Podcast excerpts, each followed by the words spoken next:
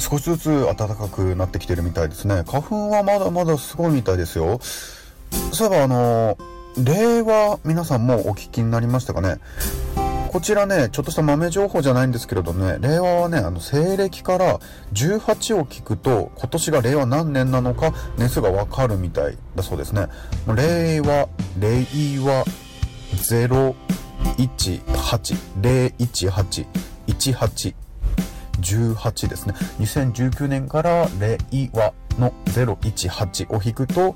令和元年、令和1年。覚えやすいですね。はい、始まりました。怖がっていても司会のバウトカです。今回はゲストに女優の貞子さんをお呼びしております。皆さんこんにちは貞子ですいかがでしたか？昨年は20周年記念ということでごか、えーご多忙だったようですけれども、そうですねでも皆さんお祝いしてくださってとても嬉しかったですね。なるほどですね。なんかグラビアのビデオテープを発売されたようで、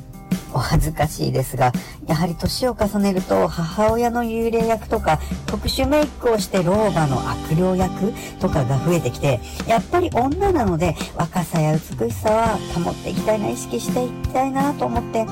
そしてあの DVD じゃなくて VHS で発売をさせていただきましてこちらがですね呪いのビデオのイメージがやはり強いので VHS なんですよいやー見ましたよ。すごいですね。出るとこ出てると言いますか、斬新と言いますか、井戸から出てきてたり、まるでテレビから飛び出してきてるような色白で、もう、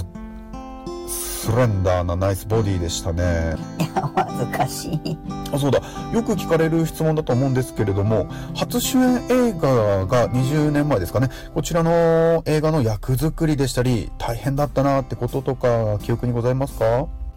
やっぱり、井戸の中で待機している時が一番大変でしたかね。あの、監督の Q が聞こえにくいんで、井戸からいつ上がっていったらいいのか、全くタイミングがつかめなくて、あとはこのテレビのフレームからこう飛び出してくるシーンなんですけれども、結構狭いんですよね、あのフレームって。ブラウン管といえど。なのでもう急遽10キロの減量してくれって言われて頑張っちゃったり、それにあの最後のこの片目、ドアップでこう恐怖を煽る、ドアップで撮るシーンなんですけれども、監督がまつげを全部抜いてくれって言ってきたんですよ。さすがに私もそれは NG 出しちゃったんで、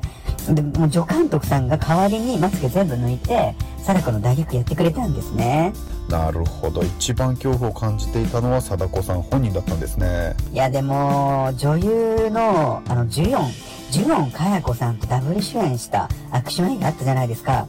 あれがですね、スタントなしでしたので、もう体があざだらけになって、私どっちかっていうとおしとやかな方なので結構辛かったですね。それは大変でしたね。でもそれらの努力があるから現在の人気と知名度を得ているんでしょうね。あそういえば今度新作の映画があるらしいですね。そうなんです。番宣なんです。ありがとうございます。こちら新作は呪いのビデオならぬ、呪いの YouTube が題材となっておりまして、現代ホラーを新たに作り上げていく、令和元年にぴったりな最新のホラー映画になっておりますので、今年の夏に全国ロードショーなの皆さんぜひ足を運んでいただきたいですね。まあ、令和だけに、霊を楽しんでください。なんちゃって。はいありがとうございました本日のゲストは貞子さんでしたこちらは屋外、えー中継所からお送りいたしました。それでは次のコーナーは空耳ホラー。なんだこの番組。